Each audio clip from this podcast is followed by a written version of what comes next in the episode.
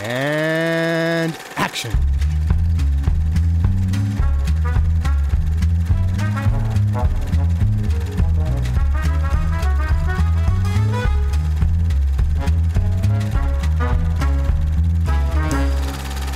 Und hallo und herzlich willkommen zu Episode 4, directed by, Hay jetzt wollte ich Edgar Wright sagen, Hayao Miyazaki.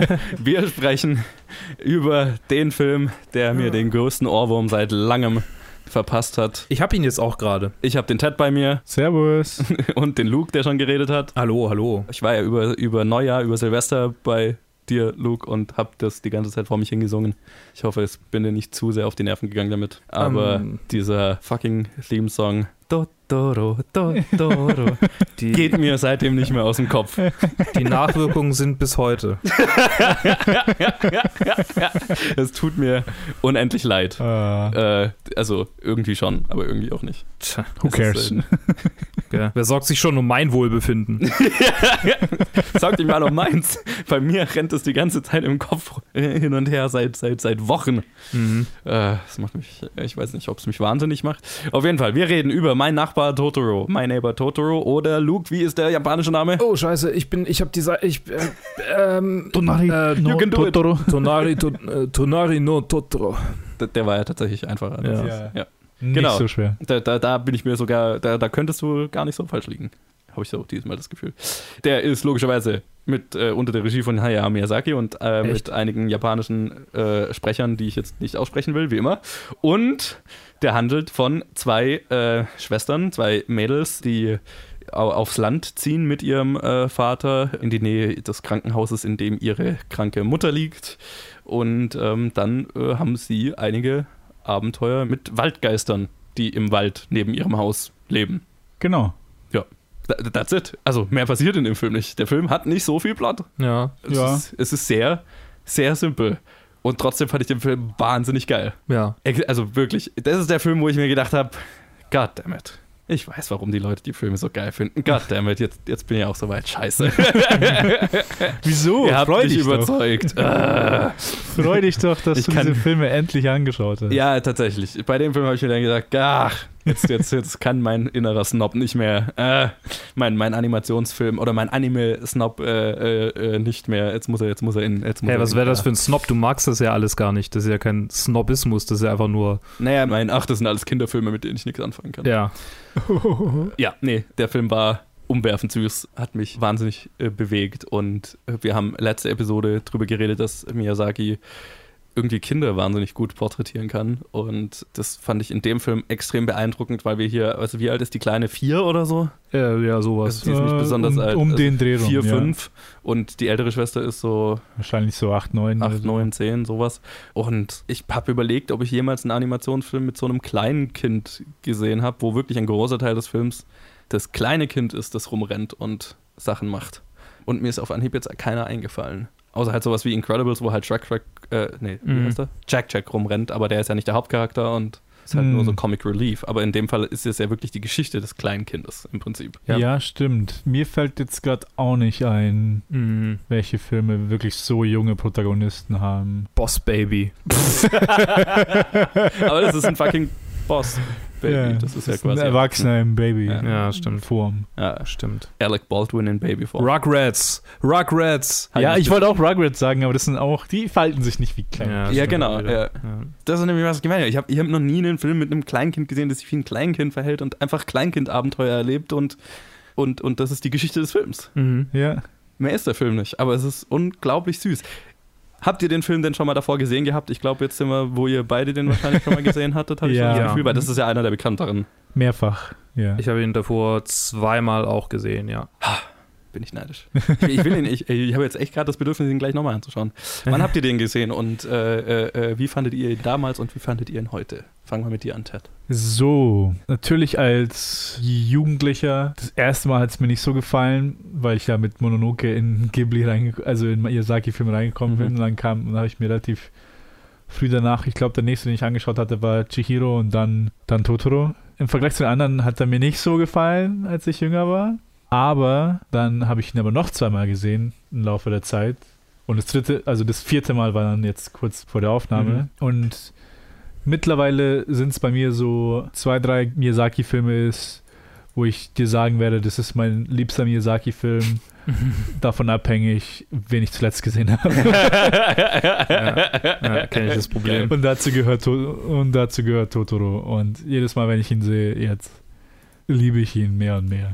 Vor allem jetzt, weil ähm, seit letztem Jahr, seit eineinhalb Jahren, schaue ich um einiges mehr Filme Mhm. und suche auch nach mehr Filmen, die nicht so das nur nach 15 Hollywood-Schema haben. Mhm. Und da ist halt einfach nur, Miyazaki hat halt einfach so, seine Kunst ist halt einfach so umwerfend. Auch in dieser minimalistischen Weise, die Totoro hat, dass ich das einfach so liebe. Ja. Also ich, ich sehe gerade ein Bild einfach auf, dem- auf dem Bildschirm ich will mal diesen Film gerade nochmal anschauen. total.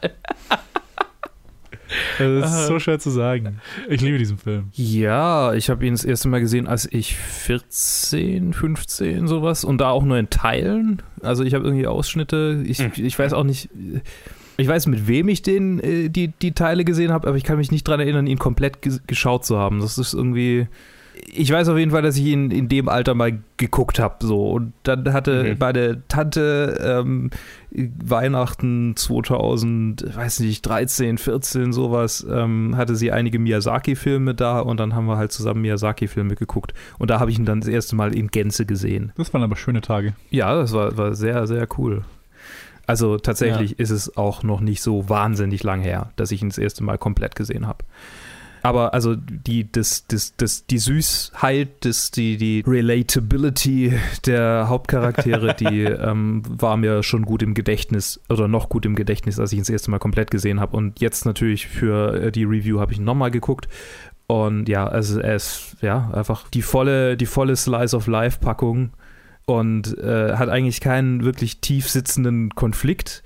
Ähm, Plotpunkte, die irgendwie vielleicht als, oder nicht Plotpunkte, man muss sagen, ähm, äh, ähm, Umstände, weil, weil der Plot ist ja schon sehr minimalistisch, wie ihr schon gesagt habt. Ähm, so viele Umstände, die, die vielleicht in anderen Filmen äh, zu einem Konflikt führen könnten oder der zentrale Konflikt wären, die sind hier mehr so neben die fühlen sich so also eher so an wie ein Nebeneffekt. Zum Beispiel halt, dass die Mutter krank ist. Total. Dass die Mutter krank Ja. ist, wäre in jedem anderen Film so, ah, Familiendrama, die Mutter ist krank. Äh, Ich habe die ganze Zeit drauf gewartet, dass die Mutter stirbt und es ein Plotpoint wird. ja, aber nee, passiert einfach nicht. Äh, Spoiler. Nö, nö, ist halt Spoiler.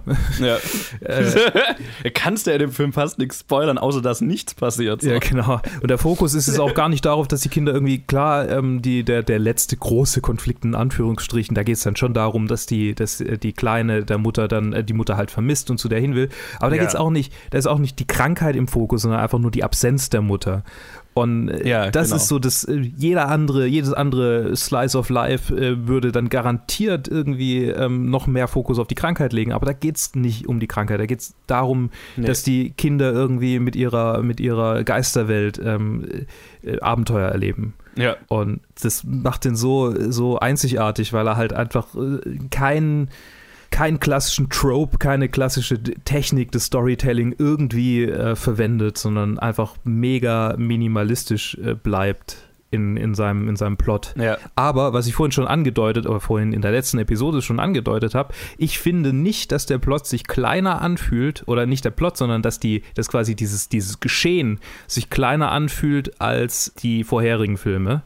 Weil wir es aus, dem, aus der Sicht eines vierjährigen Mädchens erleben. Und für dieses vierjährige Mädchen ist das, was sie erlebt, alles. Das ist quasi ihr, ihr, stimmt. ihr vollkommenes Weltverständnis in, in diesen anderthalb Stunden oder wie lange es ist, ähm, nee, länger, doch anderthalb Stunden, ist quasi ihr, ihr, ihre Welt wird darin dargestellt. Und das ist so umfang, umfänglich und total, dass es sich für mich eigentlich noch größer anfühlt als die zwei vorherigen Filme. Da, ja, da gebe ich dir voll recht. Das, ich habe auch mehr so ähm, dieses, wo ich gesagt habe, ja, der Plot ist eigentlich viel kleiner, das war mehr so, also das ist, wenn man drüber nachdenkt.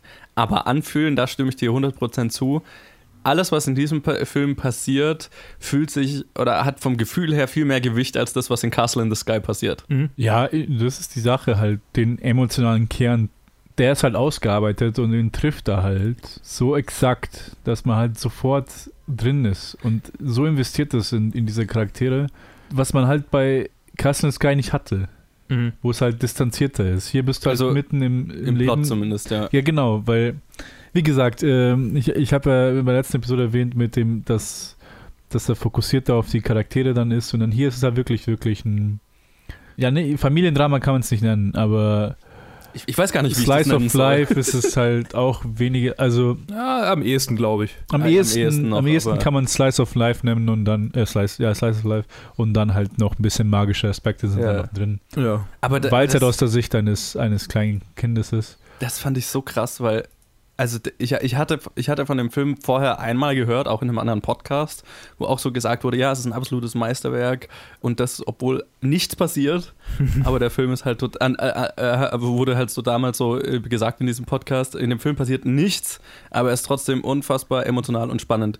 Ich habe mich mit, auch mit, diesem, mit dieser Einstellung dann äh, vor, diesem, vor dem Fernseher gehockt, so, ah ja, das musst du mir jetzt erstmal zeigen, wie, wie gut du bist, Film, weil ich habe auch schon von anderen Filmen gehört, ja, das passiert nicht so viel, aber es ist total emotional ich habe mich gelangweilt zu Tode.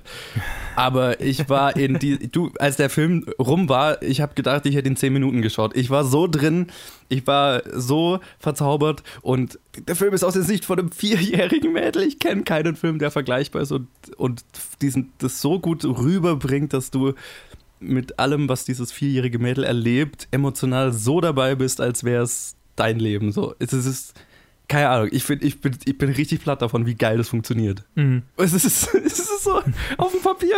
Was ist der Film? Ein vierjähriges Mädel rennt rum. Punkt. Ja, ja aber das ist, das ist ja die Sache. Ich habe ja, ich glaube, erwähnt gehabt bei der vorletzten Episode, dass Miyazaki ja nicht mit einem Skript arbeitet, Ja. sondern dass er den Plot in der Kreation findet und so halt sich entlang hangelt, Ja. quasi von A nach B nach C nach D. Und hier sieht man halt, dass er sich halt einfach freien Lauf gelassen hat, weil es halt überhaupt, überhaupt nicht mal einen Plot gab oder sonst irgendetwas. Das heißt, Skript sowieso nicht, aber dass er halt im Prinzip einfach gesagt hat, okay, dieser Film geht um ein kleines Mädchen, es soll aus ihrer Sicht sein und wie sie die Welt sieht. Und dann hast du halt auch noch die Sachen, die halt dann noch dazukommen. Das heißt, die Krankheit der Mutter, aber halt, wie gesagt, in dem Sinne, dass es eher die Absenz der Mutter dann der Punkt ist und dass kindliche Einsamkeit eins, eine der Thematiken ist, die Mhm. halt in Filmen drin sind, die halt ja nicht bearbeitet werden. Da ist keine, äh, wie gesagt, keine, wie soll man sagen, keine Propaganda in diesem Film.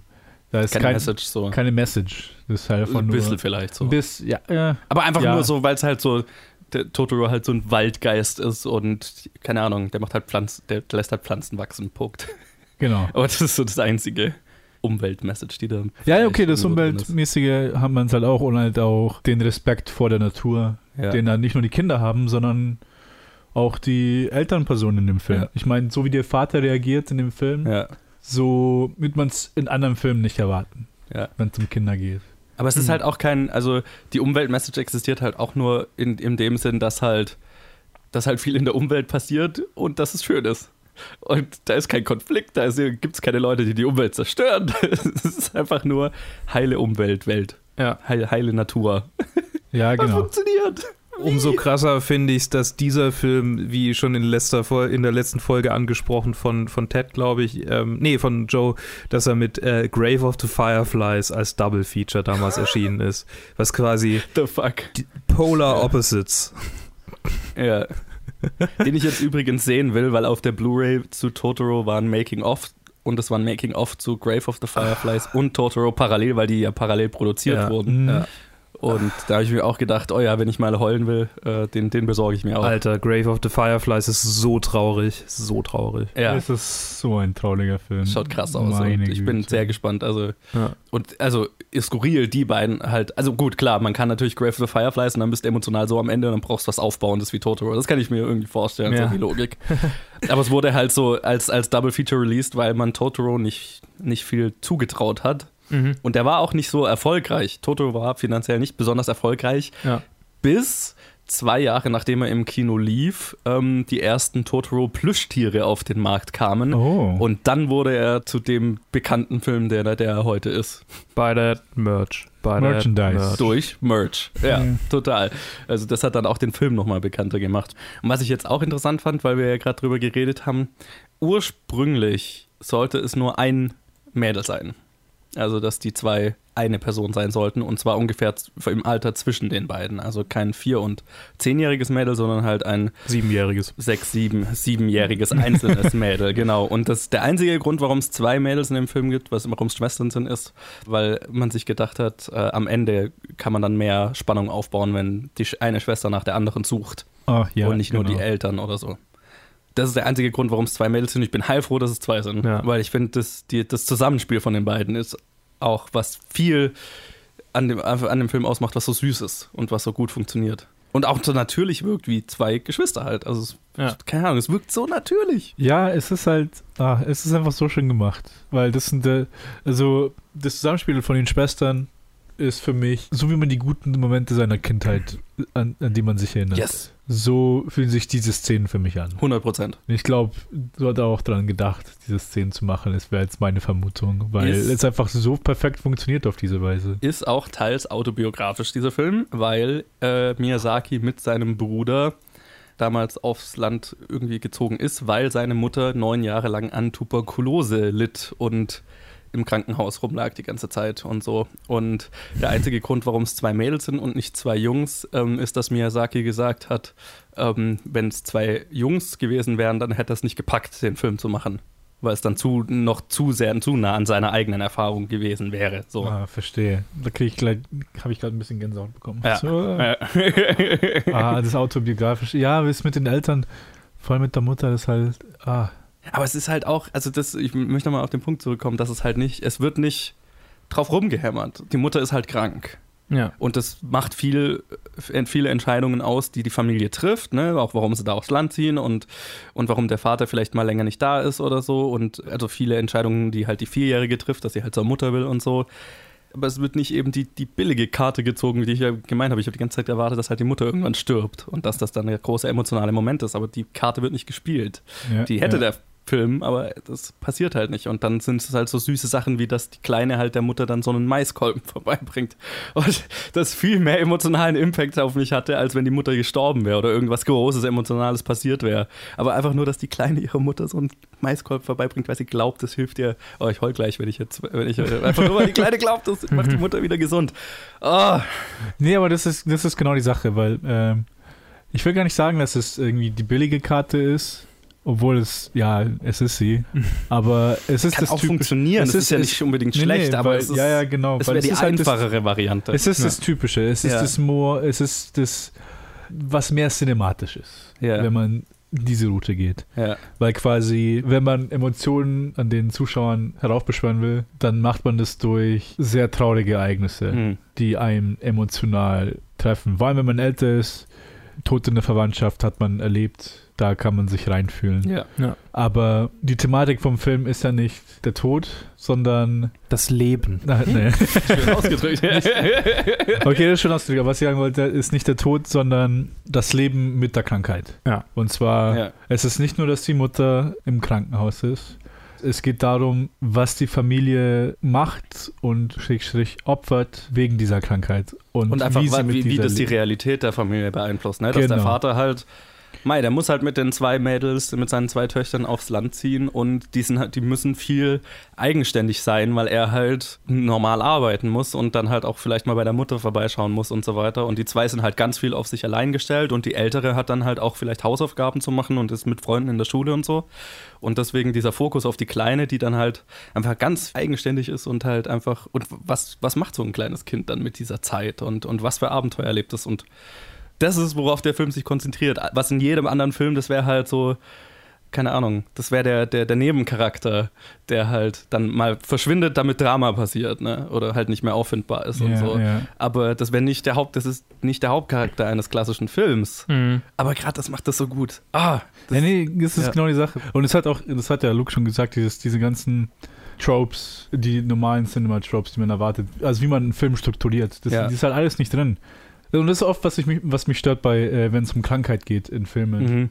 Weil oft wird's, oft geht's halt einfach nur in das, in die most obvious, dass sie einfach nur quasi ein Setup für einen Tod haben wollen, Ja. der einen dann treffen soll. Das Oder- ist halt so, so Misery-Porn dann so. Genau, genau. Oder, oder sie machen es halt sie gehen ungefähr diese Richtung, aber dann machen sie es immer kondens. Das heißt, sie Ja. tun sich immer quasi, sie, sie, sie machen das am Anfang vom Film, sie zeigen, oh, hier ist, wie die Familie mit der Krankheit leben muss, Ja. aber dann gehen sie in eine andere Richtung. Ja. Und dann machen sie was anderes. Oder dann gehen sie nicht drauf zurück. Und wenn, wenn du halt wirklich einen Film hast, wo du halt wirklich sagst, hier, das sind die Auswirkungen auf eine Familie, wenn ein Elternteil immobilisiert im Krankenhaus liegt, das andere Elternteil sich dann darum kümmern muss, um die bei der Frau zu sein, um die Arbeit und dann bei den Kindern.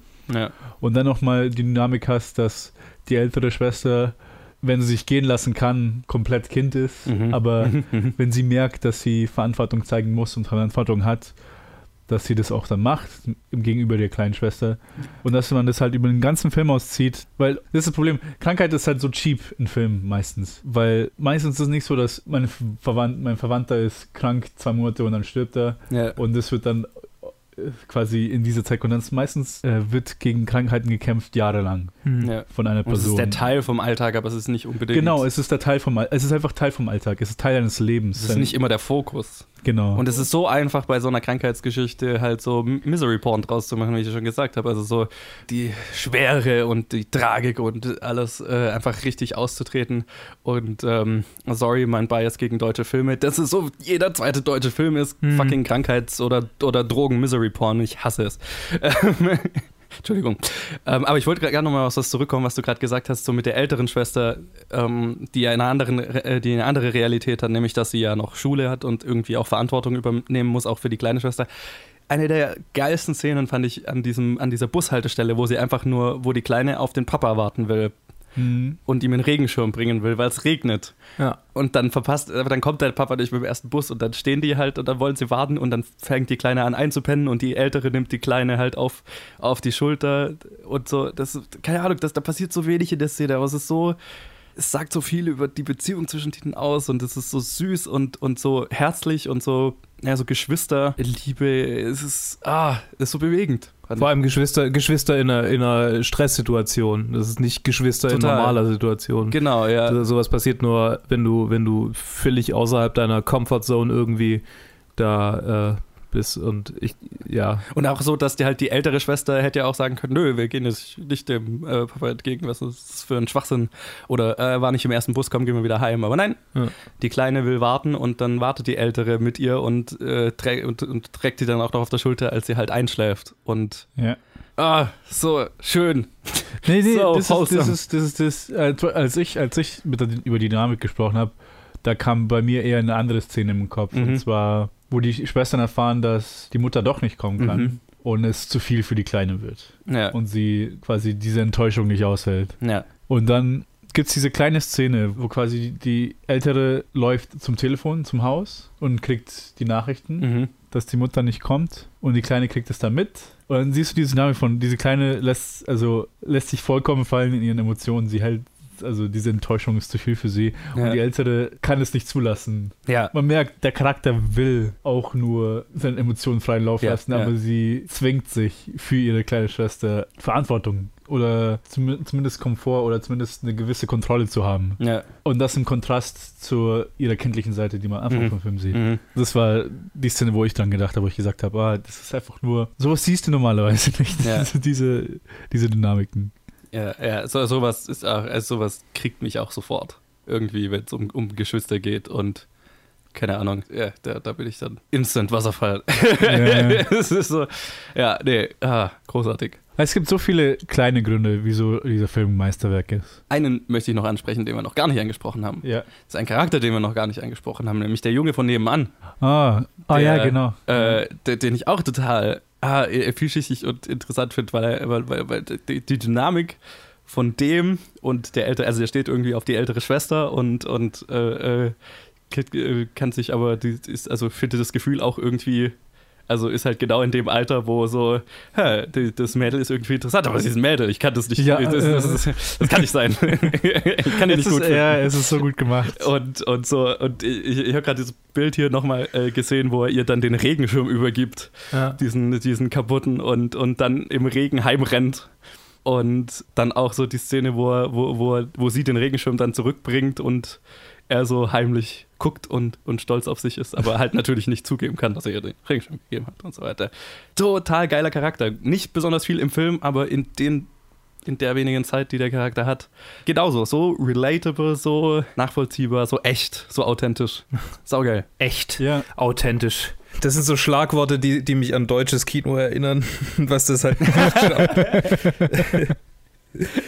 Was deutsches Kino aber so oft nicht ist. Ja, ja, ja. Ja, in anderen Filmen hätte es genauso gut so eine auch wieder in den Fokus rück, hätte rücken Mhm. können. Ich habe das Gefühl, wo dann so Studioproduzenten sagen würden, ah, war keiner, also so für Kinder, nee, machen wir das ein bisschen für mehr für, für Mädels, sondern Mhm. es ist so eine kleine Liebesgeschichte zwischen Ja, genau. Mädchen und Junge und so. Ja. Nein, das ist nicht der Fokus vom Film. Das Ja. ist halt nur so ein bisschen. Äh, wie gesagt, das meine ich mit so, so viele Kleinigkeiten in diesem Film, Ja. dass das ein Meisterwerk macht, weil im Großen und Ganzen sagt man so, ah ja, ich, da passiert nicht wirklich viel, aber wenn du auf jeden Charakter so ein bisschen schaust, auf jede Szene so ein bisschen schaust, es sind jeweils immer so Einzelheiten, Ja. die einen, die so gut gemacht sind und so, wo die Exekution einfach so perfekt ist. Ja. Es hat einfach so gepasst. Ja. Das, was er machen wollte, quasi mit diesem Film, hat er einfach geschafft. Genau das, Ja. was er machen wollte, habe ich Die, ich habe mir gerade auch nochmal Bilder angeguckt und die Art, wie die Mädchen äh, auch immer an, animiert sind und halt gezeichnet sind, die, die Körper, allein die Körperhaltung sagen schon so wahnsinnig viel über ihre Charaktere aus, dass äh, Ja. die kleine Schwester May, die halt immer irgendwie so ähm, äh, einem Frosch ähnelt und auch so ein bisschen so eine Körperhaltung hat, sie, aber halt äh, so halt wie ein vierjähriges Mädchen, das halt auch noch so halb manchmal am Krabbel, also das vielleicht noch so ein bisschen die, die Tendenz hat, ähm, äh, in, auf allen Vieren so quasi äh, zu leben oder schnell, schnell sich in die Hocke äh, ähm, beugt, um dann irgendwie was aufzuheben, Ja. was sie interessant findet. Ähm, während die ältere Schwester dann äh, immer eine recht offensive Armhaltung hat und auch äh, irgendwie Mhm. dem Jungen gegenüber auch immer ziemlich, wenn sie so abweisend ist, dann merkt man richtig, ja, äh, die muss gerade, die hat gerade keine Zeit für so einen Shit. Die hat gerade Genau, Stärke projizieren. die so, hat gerade ja. keine Zeit für deinen, für deinen Bullshit, Fuckboy. Ja, total. Ja, die Animation wäre auch noch was, was ich noch ansprechen wollen würde, weil das haben wir in der letzten Episode äh, gesagt, dass man äh, krasse Sprünge merkt. Und das war der Film, wo es mir so erst so richtig aufgefallen ist.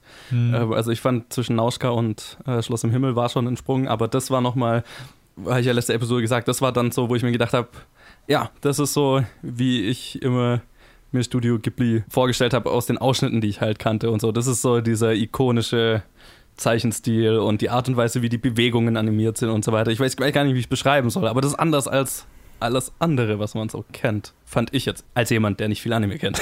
ja, nee, das ist die Sache, weil ähm, natürlich ist vieles, viel Magisches in diesem Film. Mhm. Aber wie wir beim letzten Episode schon gesagt haben, ist die sind so grounded. Und vor allem bei der Bewegung von menschlichen Charakteren, von Mhm. Menschen, bleibt es grounded. Der ist ein bisschen, immer ein bisschen so diese Anime-Logik, dass wie im letzten Film man fällt durch ein Haus und man, einem geht's gut, aber die Bewegung ist so, wie sich Menschen bewegen würden. Oder zumindest eine ein bisschen äh, stilisierte Form davon. Ja. Nicht so, wie man es gewohnt ist, vor allem von shonen Anime, wo es halt einfach äh, zum Beispiel eine Sache, die Miyazaki hasst an Anime generell. Mhm. Weil er ist kein großer Fan von temporären Mainstream-Anime, Mhm. was ich verstehen kann.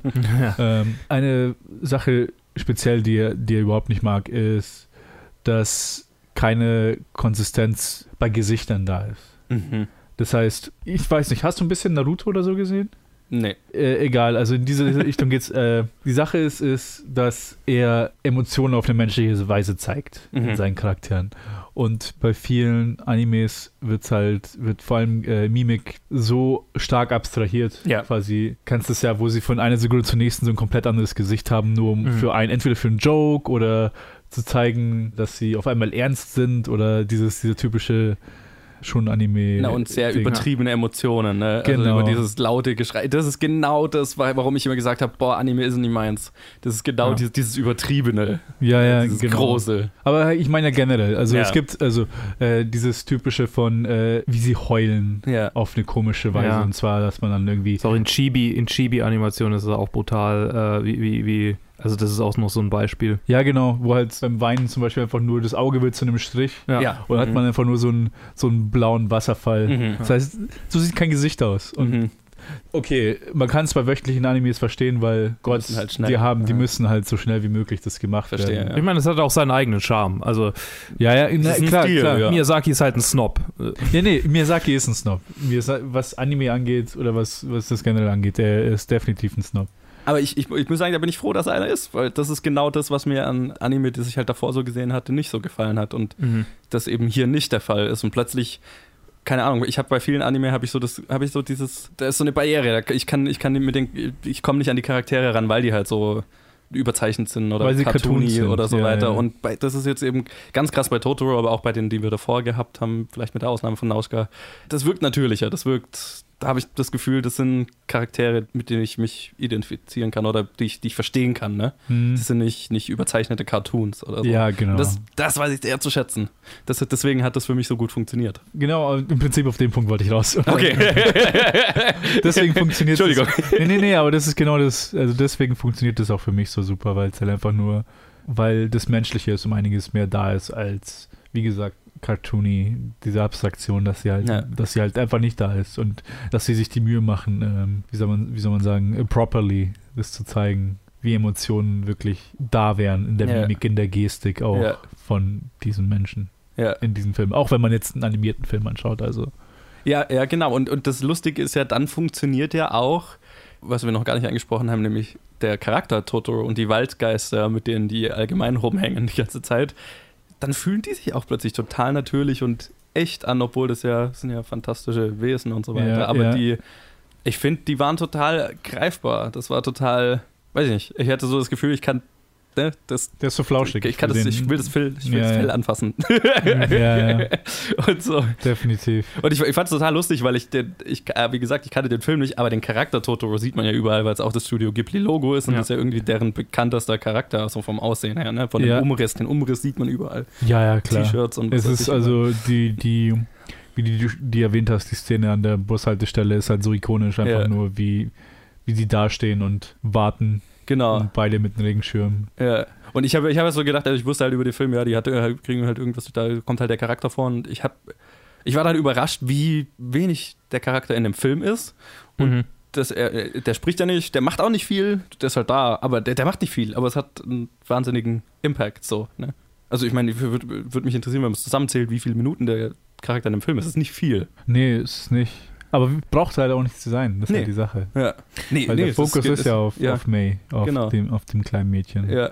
Und er ist irgendwie da. Und, und wie, wie habt ihr das interpretiert? Ist, existiert der Charakter wirklich oder ist es. Na, ich habe es so, also äh, Miyazaki ähm, äh, sagt ja auch, dass eine, einer seiner größeren Einflüsse, wenn es um Storytelling geht, äh, Lewis Carroll ist.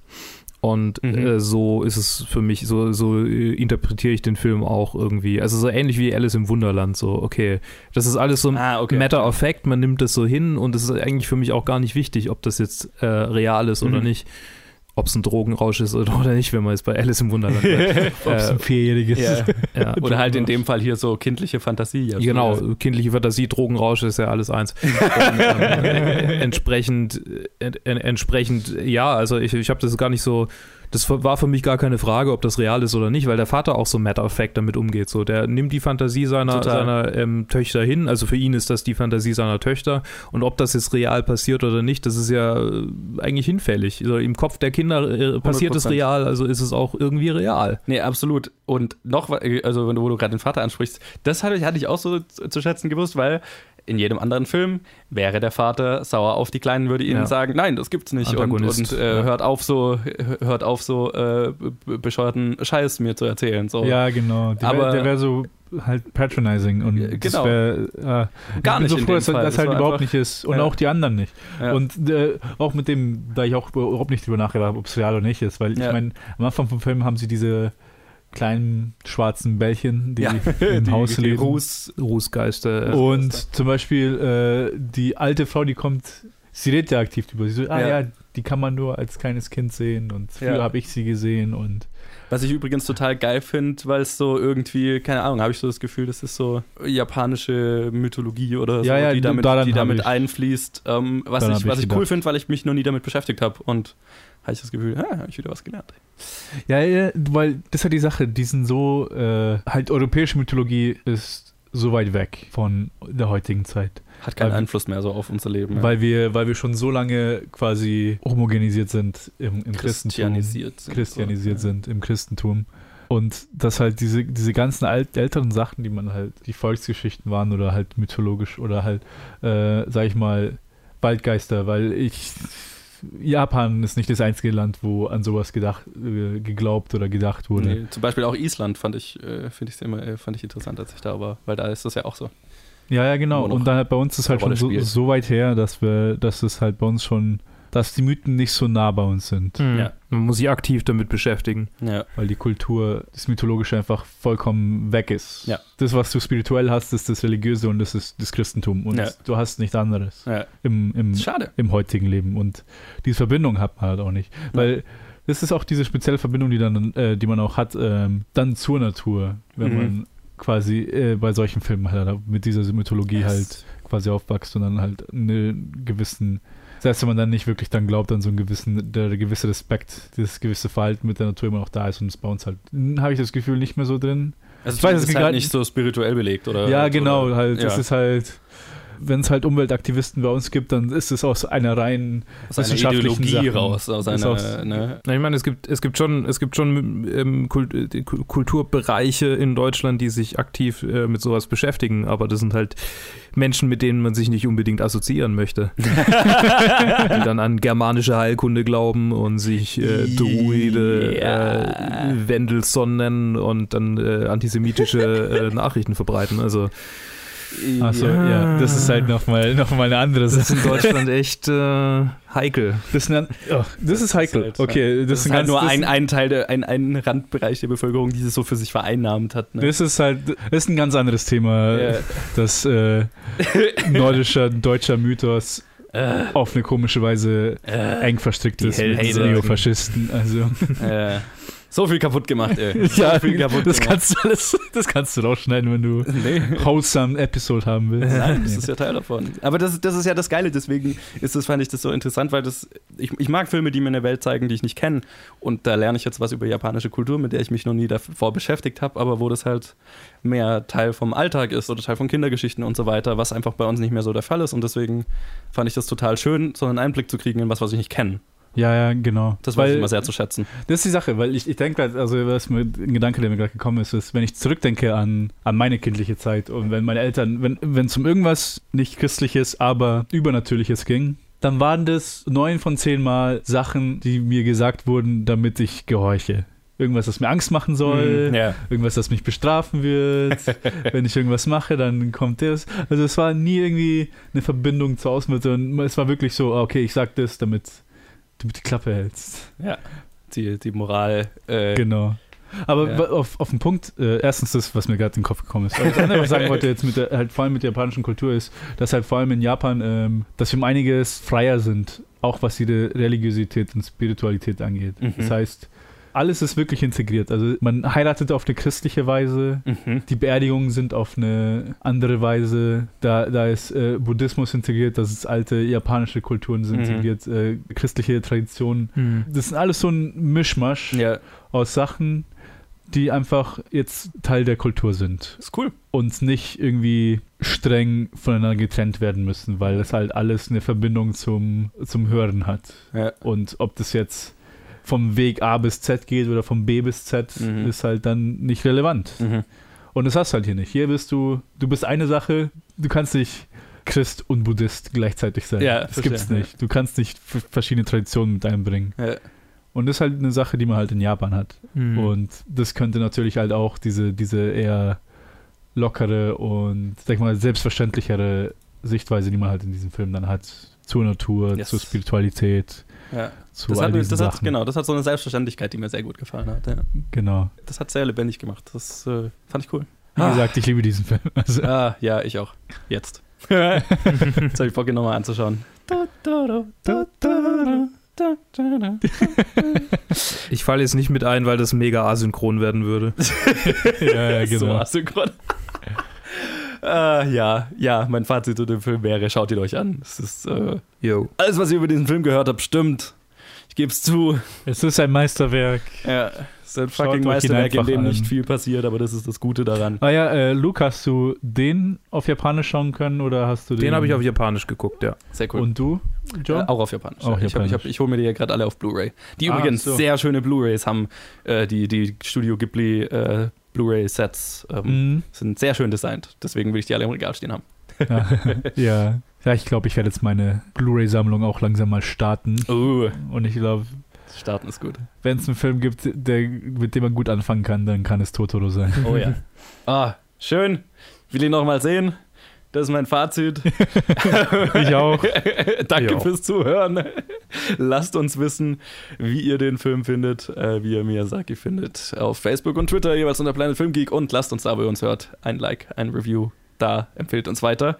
Danke Ted, danke Luke, dass ihr dabei wart. Immer wieder gern. Auf jeden Fall. Und dann hören wir uns in der nächsten Episode, wenn wir über einen weiteren Film reden, in dem nicht so viel passiert. Ja, aber der trotzdem sehr, ja. sehr gut war. Kikis kleiner, äh, Ki- Kikis einfach nur Lieferservices auf Deutsch, glaube ich. Kikis Ja, kleiner Kikis kleiner Lieferservices Ja. auf Deutsch und Kikis Delivery Services auf Englisch. So. Ja, genau. Die Deutschen müssen noch ein kleiner reinmachen. Aber dazu mehr in der nächsten Episode. Bis dann. Ciao. Tschüss.